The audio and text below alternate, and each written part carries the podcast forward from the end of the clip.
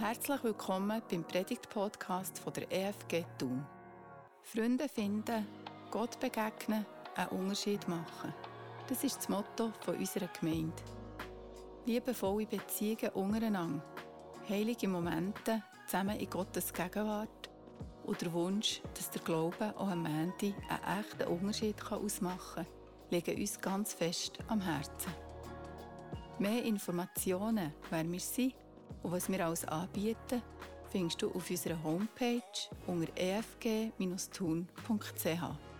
Wenn du gerne mit uns in Kontakt würdest kommen, findest du die Angaben ebenfalls auf der Homepage. Wir freuen uns, dass du unseren Podcast hörst und wünschen dir jetzt viel Spass und eine bereichernde Begegnung mit Gott.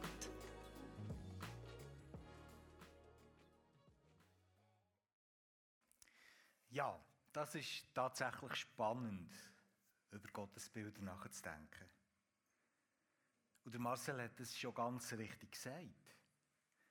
Jeder von uns, der heute Morgen hier innen sitzt, trägt so eine Vorstellung in sich. Davon, wie Gott ist, wer Gott ist, wie er zu mir steht, wie er zu dir steht, zur ganzen Welt, sogar zur ganzen Schöpfung. Und ich habe mir mal so überlegt, wenn wir jetzt Zeit hätten und einen riesengroßen Kreis könnten machen und jedes Mal schildert, wer Gott im Moment für ihn ist. Ich glaube, wir würden staunen, wie verschieden die Antworten ausfallen. Obwohl dass wir vielleicht Sonntag für Sonntag hierher kommen und das Gleiche hören. So viele Menschen, wie wir hier sind, würde es auch kaum eine einzige deckungsgleiche Antwort darüber geben, wie wir uns Gott vorstellen.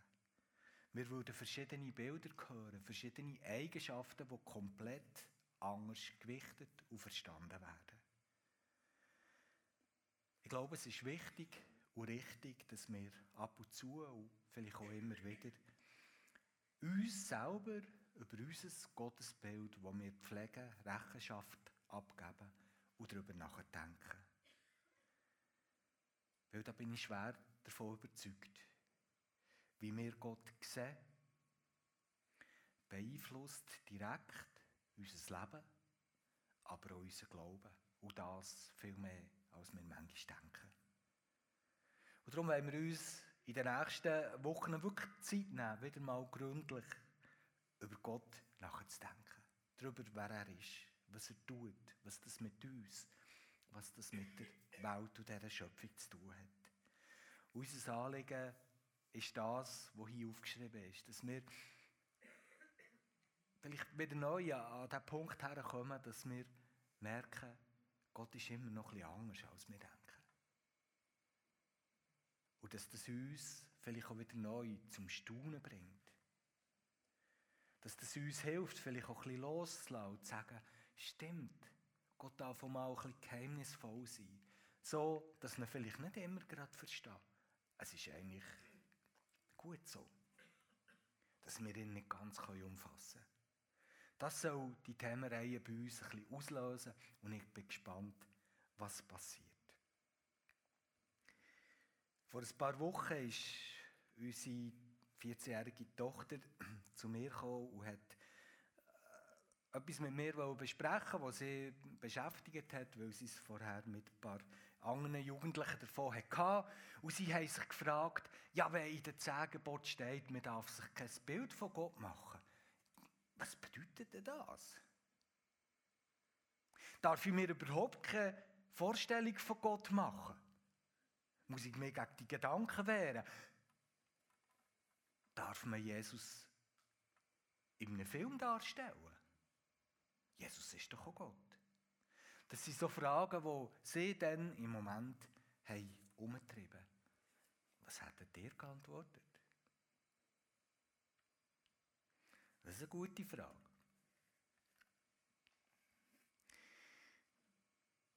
Ich schlage vor, dass wir heute Morgen in, in, das Thema einsteigen, vielleicht auf die Frage von meiner Tochter oder von unserer Tochter oder auch auf die Frage, ja, wie geht es mit diesen Gottesbildern dort anfangen, wo in der Bibel tatsächlich über das geredet wird, dass wir uns keine Bilder von Gott sollen machen Das steht selbstverständlich in einem der berühmtesten Texte der ganzen Bibel, nämlich in den Zehn Geboten, wo wir finden im 2. Mosebuch, Kapitel 20. Und das fängt dort an wie folgt. Ich bin der Herr, dein Gott. Ich habe dich aus der Sklaverei in Ägypten befreit. Du sollst keine anderen Götter neben mir haben. Du sollst dir kein Gottesbild anfertigen. Mach dir überhaupt kein Abbild von irgendetwas im Himmel, auf der Erde oder im Meer. Wirf dich nicht vor fremden Göttern nieder und diene ihnen nicht.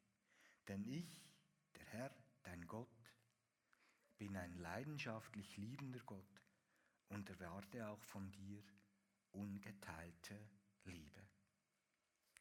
So geht der Text rund um die zehn los. Und ich denke, für, dass wir einen guten Zugang bekommen zu diesem Text, ist so ein bisschen, wichtig, dass wir uns schnell einen Abriss davon machen, in was für eine Situation ihnen der Text dann passiert ist, was ist dort rundum gewesen. Die meisten von uns werden wissen, dass in der Bibel schon in der, in, im ersten Kapitel Gott uns davon erzählt, wie er alles Wunderbare gemacht hat und wie sich das ein Rädchen ins andere rein hat äh, verzahnt und tatsächlich paradiesische Verhältnisse waren. Und schon im zweiten Kapitel der Bibel kommt das alles durcheinander. Und der ganze Rest der Bibel schildert uns Gottes Bemühungen und seinen Plan, wie er das, was dort verloren ist gegangen im Paradies, wieder möchte herstellen. Dass ganz am Schluss der Tag kommt, wo alles wieder gut ist.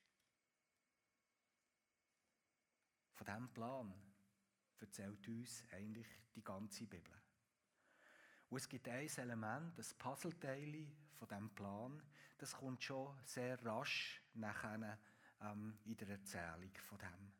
Gott hat nämlich beschlossen, dass er sich, dass er für den Plan zu verwirklichen, sich möchte ein Volk heraussuchen, wo ihm ganz besonders soll dienen, wo ihm ganz besonders soll gehören, nicht weil sie besser sind als die anderen, sondern weil er gern im Leben und im Verhalten von dem Volk den Menschen auf dieser Erde möchte Hoffnung machen. Sie sollen ein Segen sein für alle anderen, indem dass sie etwas von dem widerspiegeln, wer Gott ist und wie er zu uns steht.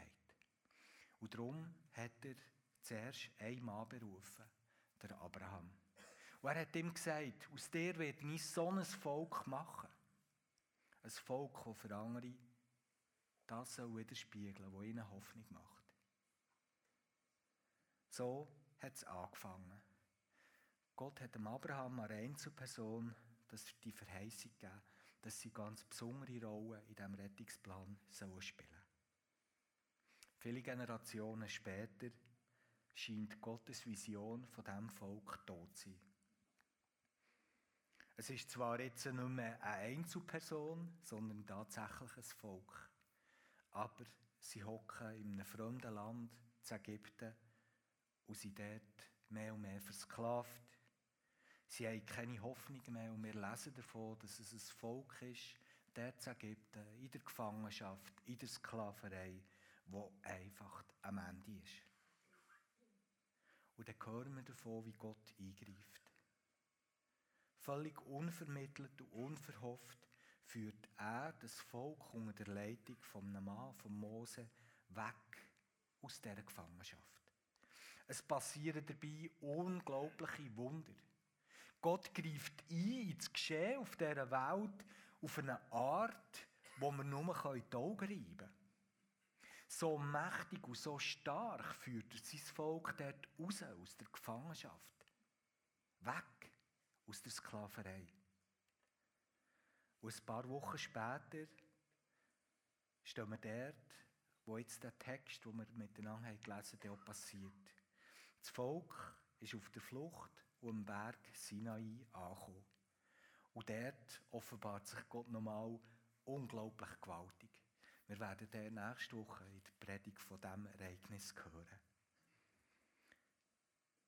Die Idee ist, dass Gott dort mit dem Volk der Bund, den er mit dem Abraham hat geschlossen möchte erneuern. Und jetzt will er es nicht nur mit einem Einzelnen tun, sondern mit dem ganzen Volk.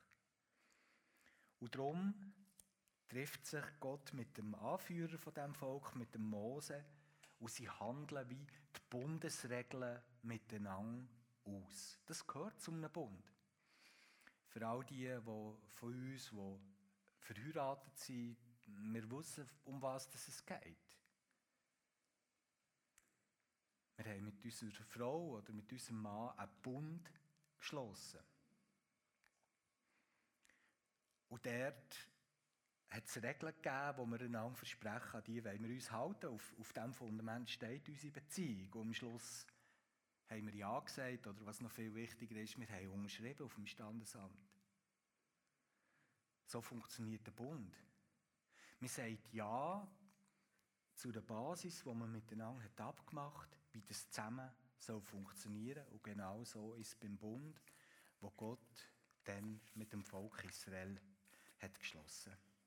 Und die zehn Gebote, das ist so wie das Herzstück von dem Bundesvertrag von Gott mit seinem Volk.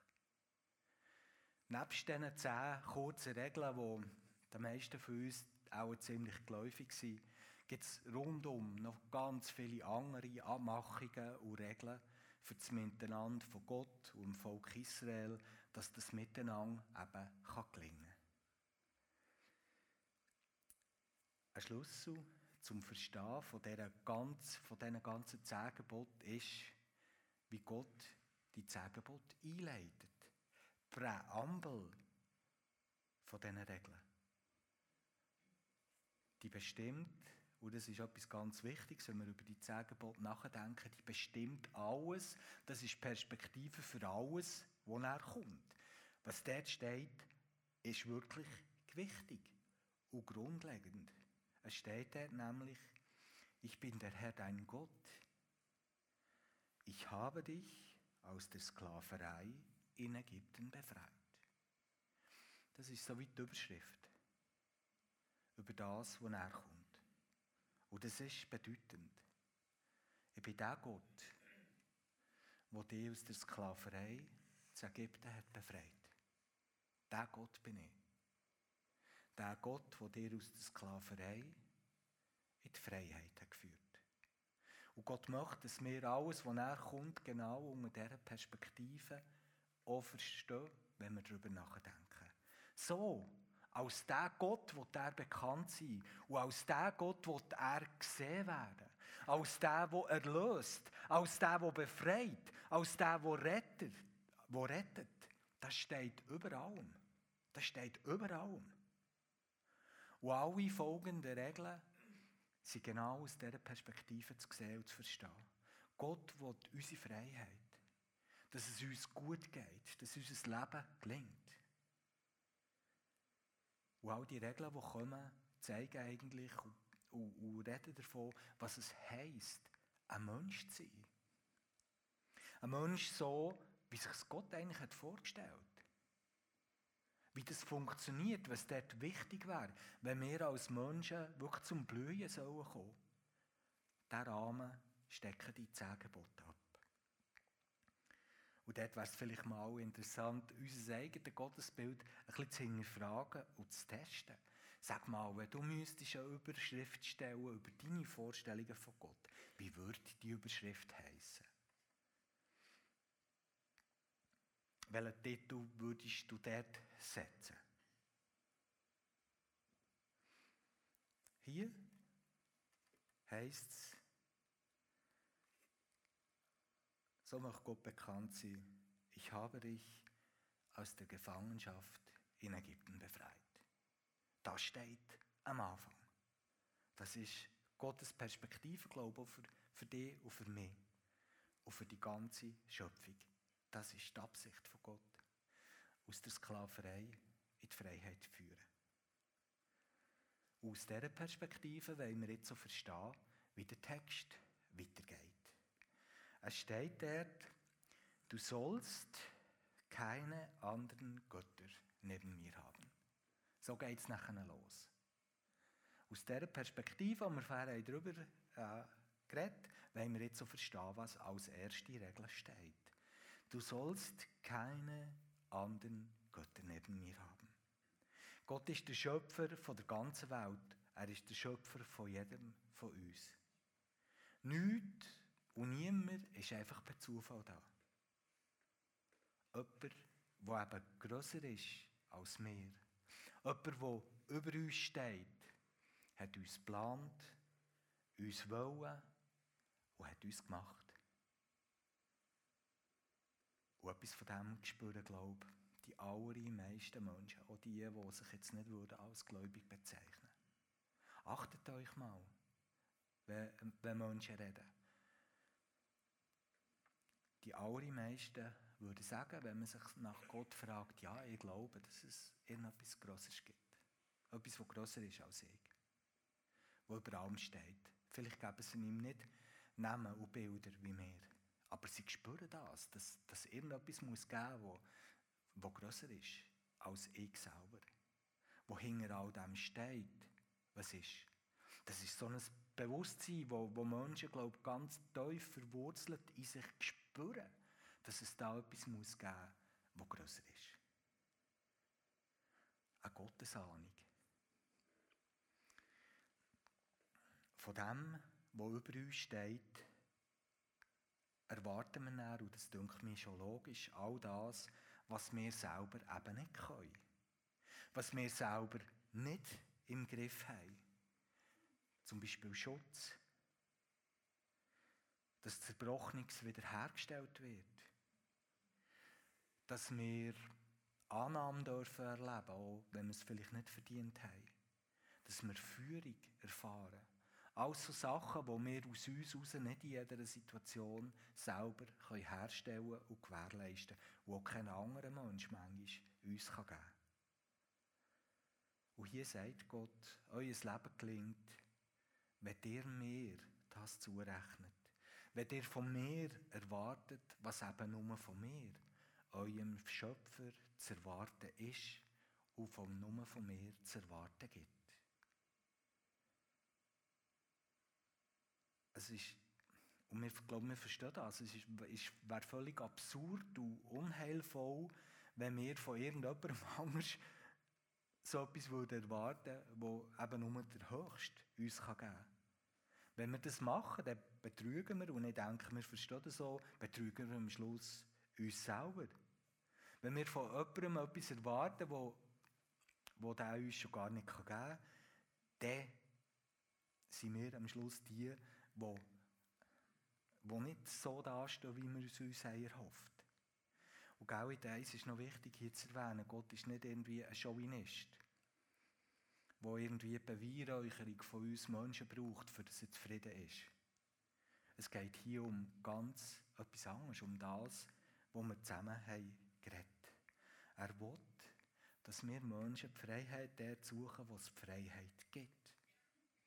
Nämlich bei ihm. Und dann geht es weiter. Du sollst dir kein Gottesbild anfertigen. Mach dir überhaupt kein Abbild von irgendetwas im Himmel, auf der Erde oder im Meer. Wirf dich nicht vor fremden Göttern nieder und diene ihnen nicht. Auch die, die Menschen rund um das Volk Israel, dort, wo sie jetzt für Jahrzehnte und Jahrhunderte waren, die Ägypter, und auch die anderen Völker in, diesem Kontext dann, auch die haben ja Ahnung gehabt, dass es etwas Grosses gibt, das über ihnen steht. Etwas, das grosser ist als sie selber.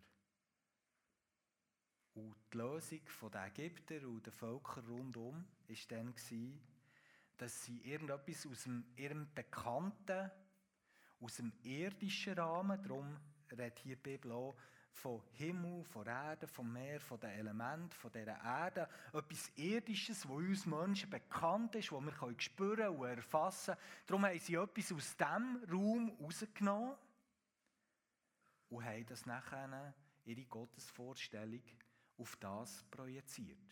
Das ist das was die Ägypter und die Völker rundum gemacht haben. Sie haben ja Ahnung gehabt, dass es etwas Größeres gibt und für das sie das haben für sich festhalten konnten, haben sie etwas aus dem Bereich genommen, der ihnen bekannt ist und haben ihre Erwartungen in das hinein projiziert. So hat es funktioniert mit den Gottesvorstellungen rund um das Volk Israel, wo sie drinnen haben gelebt. Das Problem dort ist, dass der Gott, den die Bibel uns schildert, transzendent ist. Gott ist nicht ein Wesen von unserer Dimension. Gott lässt sich nicht einordnen in die Dimension, die uns bekannt ist und die wir mit unserem Sinn erfassen können. Gott ist transzendent. Er ist nicht von dieser Welt. Er ist nicht von dieser Dimension, die wir erfassen können und die uns bekannt ist. Und darum können wir von Gott eigentlich immer nur so reden. Er ist wie. Er ist einer, zum Beispiel, der uns aus der Sklaverei in die Freiheit führt. Und andere Angaben über Gott haben meistens einen Haken. Weil Gott ein Wesen ist, das transzendent ist, das nicht aus unserem Erfahrungsbereich ist. Das Problem ist, wer sich selber ein Bild von Gott schafft, macht Gott klein. Wenn ich etwas Bekanntes nehme, wie die Ägypter, und sage, das ist jetzt mein Gott, dann weiss ich als Mensch, mein Gott ist so lang, so breit, so hoch und genau so funktioniert er. Und merkt ihr, was dort passiert? Plötzlich ist der Mensch der Schöpfer von Gott. Und Gott das Gestöpf den Menschen. Eine totale Umkehrung den Tatsachen. Und das kann niemals gut enden. Ich glaube, das führt immer in das hinein, wo Gott uns möchte davon befreien, nämlich in die Versklavung. Gott gibt sich seinen Menschen immer wieder zu kennen. Wir sollen und wir dürfen Indizien sammeln, wer er ist, was er tut und wie er zu uns steht. Aber es muss immer etwas davon übrig bleiben, dass Gott der ganz andere ist. Dass wir uns bewusst sind, dass es nicht darum geht, dass wir Gott möchten beherrschen, indem dass wir meinen, wir wüssten in allem was er tut. Es ist wichtig, dass Gott auch geheimnisvoll bleibt. Dass wir immer wieder über ihn staunen können. Dass wir manchmal schon parat sind, Bilder von ihm, die wir eigentlich lieb haben, dass wir die loslassen, wenn wir erkennen, dass sie nicht die Realität wiedergeben. Und dann kommt noch ganz am Schluss von diesem Text ganz ein herausfordernder Satz. Dort steht, denn ich, der Herr, dein Gott, bin ein leidenschaftlich liebender Gott und ich erwarte auch von dir ungeteilte Liebe. Was für eine Aussage. Habt ihr das so für euch? Der Gott, wo uns die Bibel zeigt, ist ein leidenschaftlich liebender Gott.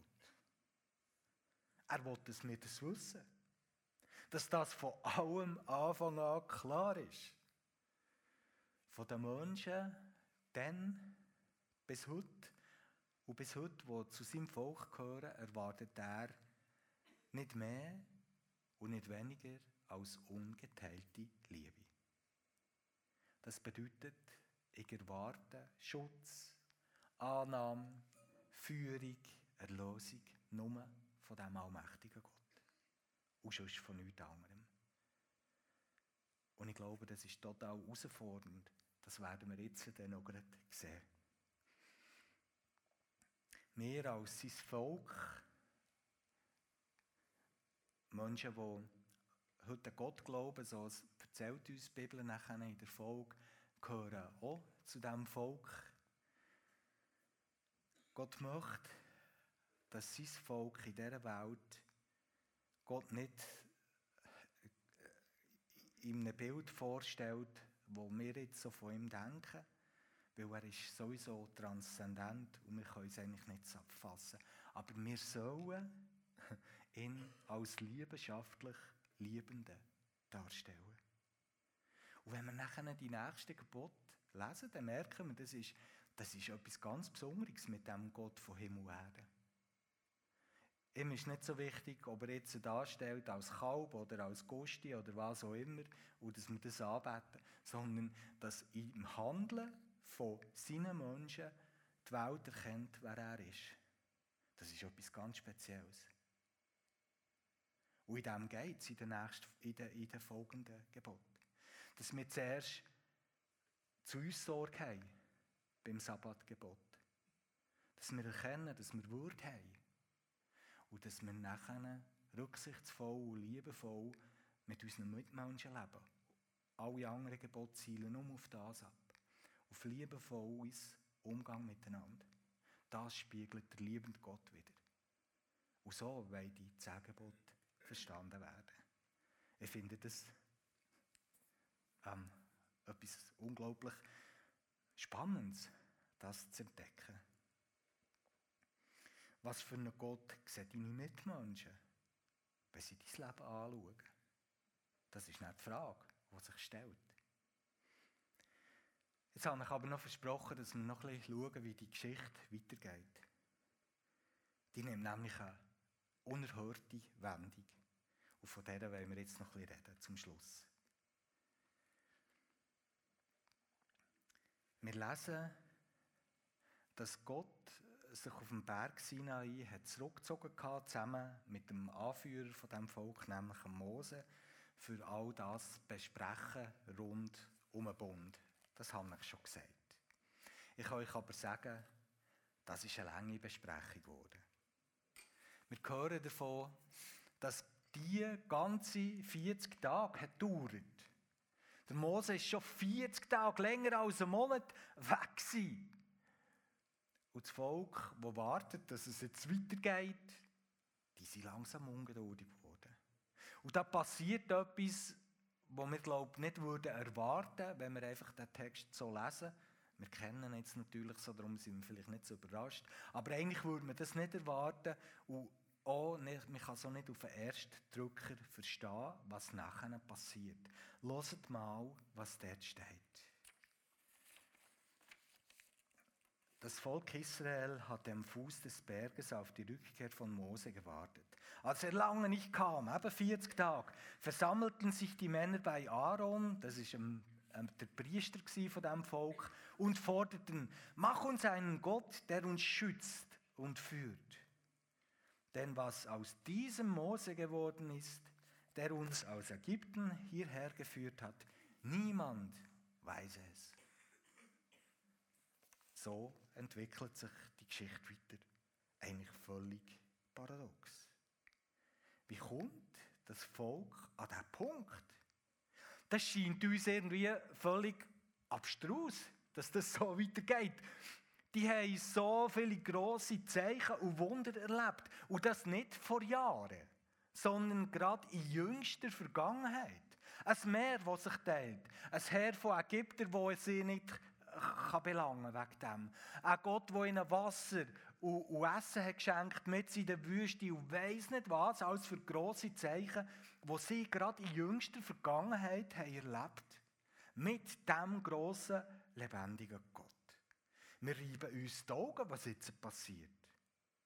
Wie geht das? Wieso jetzt das, dass sie bei der ersten Gelegenheit sagen, wir brauchen etwas anderes jetzt. Denke, sie misstrauen diesen Erfahrungen von dem lebendigen Gott. Ist das, was in den letzten Tagen und Wochen ist passiert, vielleicht nur ein Traum? Vielleicht sogar nur ein böser Traum? Jetzt muss wieder etwas Handfestes her. Etwas, das wir kennen. Los, Aaron, mach uns einen anderen Gott. Einen, wo wir unsere Gottessehnsucht wieder auf ihn setzen. Einen, den wir sehen, einen, der uns bekannt vorkommt. Das passiert jetzt. Und in diesem allem haben sie noch einen Realitätsverlust. Ich weiß nicht, ob ihr das gemerkt habt. Plötzlich ist es nämlich nicht der Gott, der sie hat rausgegibt, rausgeführt, sondern der Mose. Wer kann nachvollziehen, wie sie dort drauf kommen? Nach all dem, was sie haben erlebt Alles schon vergessen? Was ist passiert? Und so machen sie nachher eben das Kalb. Wir hören das in der Bibel so. Sie haben den Schmuck vom ganzen Volk zusammengelegt. Aaron schmolz den Schmuck ein, goss das Gold in eine Form und machte daraus ein Standbild eines Jungstiers. Da riefen sie, hier ist dein Gott Israel, der dich aus Ägypten hierher geführt hat.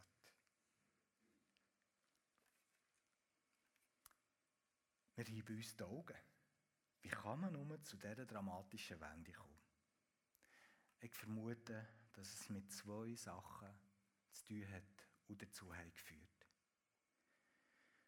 Die Menschen, das Volk Israel, müssen wir uns vorstellen, war ein Volk, das für 400 Jahre jetzt in Ägypten war. Viele, viele, viele Jahre davon in Sklaverei und Unfreiheit.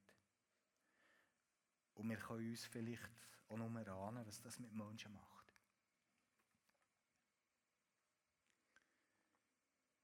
Menschen, die versklavt sind und unfrei sind, verlieren jeden Selbstwert und jede, jedes Selbstvertrauen. Wenn man den lieblangen Tag nur der Wille von jemandem Angst aufzwungen bekommt, wenn man den lieblangen Tag nicht besser als ein Tier behandelt wird, wenn man den lieblangen Tag nur geschlagen wird, das macht etwas mit diesen Menschen. Und das prägt sich tief ein. Und ich glaube, das Volk dort in der Wüste, das so schnell vergisst und so schnell wieder etwas Bekanntes will, ist ein Volk, das irgendwo prägt ist von, von dieser Vergangenheit. Wo der Selbstwert und die Selbstachtung sich verflüchtigt hat. Ich denke, das ist der erste Grund. Und der zweite ist, ich glaube, sie waren auch nur Kind von ihrer Zeit, gewesen, von der Kultur, die sie hat umgeben Dass der Aaron dort ein Jungstier macht, ist kein Zufall.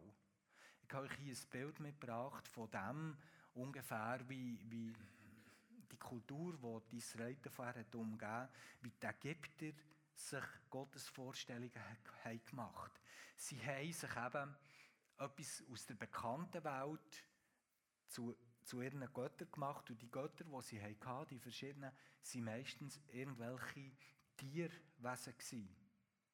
Auf die haben sie irgendwelche Eigenschaften projiziert, wo das Wesen für sie eben sollen Hilfe und Gott sein. Und darum ist es kein Zufall, dass der Aaron ausgerechnet so einen Stier herstellt. Sie sind prägt von dieser Kultur, wo sie herkommen. Das hat, da können sie nicht einfach so draus, sondern das prägt auch ihr Denken von Gott. Das ist etwas ihnen Bekanntes. Für das Erste hat also das Volk die gewünschte Erleichterung und jetzt sieht es so aus, dass es ihnen richtig gut geht. Mit dem neuen Gott ist ihnen alles wieder so bekannt wie früher und sie können wieder so richtig aufschnaufen. Wir lesen nämlich, am nächsten Morgen standen alle früh auf und brachten Brand- und Friedensopfer dar. Danach ließen sie sich nieder, um zu essen und zu trinken. Sie feierten ein rauschendes, ausschweifendes Fest. Endlich ist alles wieder in bekannten Bahnen. Jetzt können wir ausschnaufen, aufschnaufen und können festen und feiern. Aber natürlich ist das nicht die Realität, gell? Die Realität ist die und die Wirklichkeit, sie sind irgendwo in der Wüste. Sie sind dort umgeben von Finden. In der Wüste ist man konfrontiert mit Hunger und Durst und sie sind noch lange nicht am Ziel. Es gibt eigentlich überhaupt keinen Grund, dort irgendetwas zu festen und zu feiern, weil sie sind noch lange nicht dort, wo sie eigentlich hergehören würden. Und jetzt soll das goldige Kalb ihnen Schutz und Führung geben. In dieser Situation, im Ernst jetzt, ich glaube, sie sind auf dem Holzweg. Wir lesen nachher, wo der Mose ist zurückgekommen. Mose sah, dass die Israeliten jede Beherrschung verloren hatten. Denn Aaron hatte die Zügel schleifen lassen zur Schadenfreude ihrer Feinde. Und ich glaube, das ist das, was nachher immer passiert. Wenn wir uns, wenn wir vergessen, wer der lebendige Gott ist und wenn wir unser eigenes kleines Gottesbild uns anschaffen und das anbeten, dann passiert das immer genau die gleiche Dynamik. Wir verlieren jede Beherrschung und das zum Spott von, von, von unseren Finden. Das ist die Konsequenz von so einem Handeln.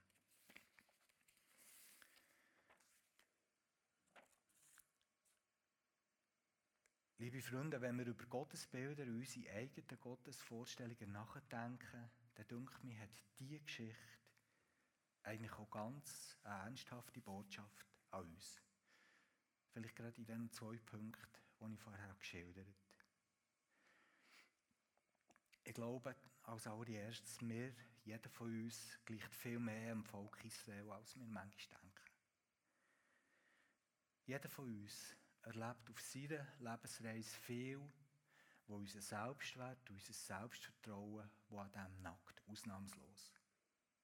Beim einen mehr und beim anderen weniger.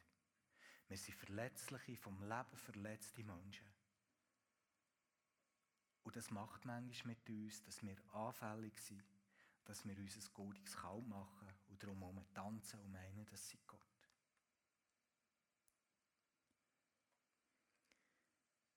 Ich glaube, es ist wichtig, dass wir uns dieser Dynamik bewusst sind. Gerade dort, wo wir vom Leben verletzte Menschen sind, müssen wir heranschauen, schon nur wegen dem. Weil dort sind wir anfällig, dass wir uns von Gott Bilder machen, die nicht der Wahrheit entsprechen und die uns total in die Irre führen. Und das ist so ein Impuls, den ich dir einfach mitgeben möchte, die Woche, die kommt. Mal darüber nachzudenken, wo bin ich, so ein vom Leben gezeichneter Mensch. Und was macht das mit mir und meinem Gottesbild? Und vielleicht auch zu überlegen, was könnte ich machen, dass sich das ändern kann und dass das gesunden kann. Und das Zweite, wir sind alle zusammen Kinder von unserer Zeit und von dieser Kultur, die uns umgeht. Sogar, glaube ich, wenn wir sehr reflektiert leben, werden auch wir Aspekte in unser Gottesbild hineinnehmen, wo vielleicht mehr mit dem zu tun hat, was uns umgeht, als mit dem lebendigen Gott, wo uns die Bibel davon erzählt. Was denkt ihr, was ist in dieser Zeit, in dieser Kultur, wo wir heute leben, so ein goldiges Kalb, wo unsere Gesellschaft und ich glaube auch wir als Menschen, die Gott nachfolgen wollen, in der Gefahr sind, darum herum zu tanzen und anzubeten.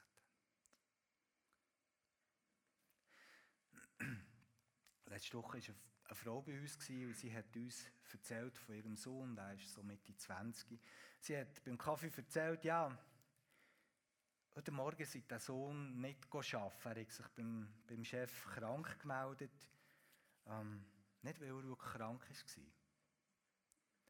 sondern weil er bis Morgen um zwei gegamet hat auf dem Computer und am Morgen nicht aus dem Nest hat mögen. Und sie hat erzählt, der hat ohne ein schlechtes Gewissen gehabt, am Chef angerufen und ihm gesagt, ich kann heute nicht arbeiten, ich bin krank. Kein Gedanke darüber, dass er jetzt einen Lohn bekommt für etwas, das er nicht leistet und eigentlich nicht gut hat. Kein Gedanke darüber, dass der Chef jetzt muss überlegen wie die Arbeit gemacht wird, die er nicht macht. Kein Gedanke.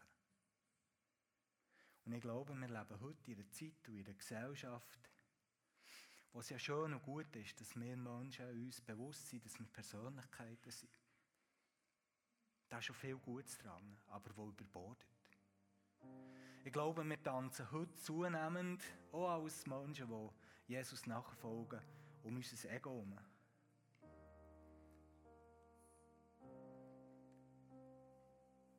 Wir beten uns selber an. Unsere Leitsätze sind, stimmt es für mich? Passt es gerade? Und das ist nicht schlecht. Aber wenn der Gedanke nicht mehr kommt und es für mich passt, was bedeutet das für alle rundherum? Dann ist etwas nicht mehr gut. Und ich befürchte, dass die Tendenz uns als Gesellschaft an einen Ort wird führen, wo wir viel Schmerzen werden erleiden und ein langer Weg ist, für wieder daraus rauszukommen. Und ich denke, dort wäre es wichtig, dass wir uns überlegen, wie das so bei uns ist. Wir sind alle zusammen viel mehr in der Kultur im Stecken, als wir manchmal denken. Wir haben angefangen so mit der Frage, wie ist das mit den Gottesbildern? Darf man sich überhaupt ein Bild machen von Gott? Ja, natürlich. Habt ihr das gemerkt? Schon bei den zehn Geboten, wo ja als zweiter Satz kommt, man soll sich kein Gottesbild machen, hat Gott schon selber zwei grundlegende Sachen uns gesagt über sich.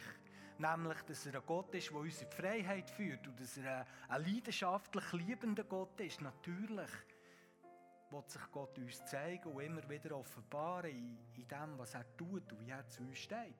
Und das dürfen wir auch nehmen und das integrieren. Und wir treffen uns jeden Sonntag in der Predigt, da geht es meistens um nichts anderes, als uns zu überlegen, wer ist Gott. Aber wir müssen aufpassen, dass sich das Gottesbild dem annähert, was der Realität entspricht. Und dass wir aufpassen, dass wir immer noch Platz lassen, dass Gott ein ganz anderer ist. Dass wir staunen können, dass wir auch das Geheimnisvolle von ihm immer wieder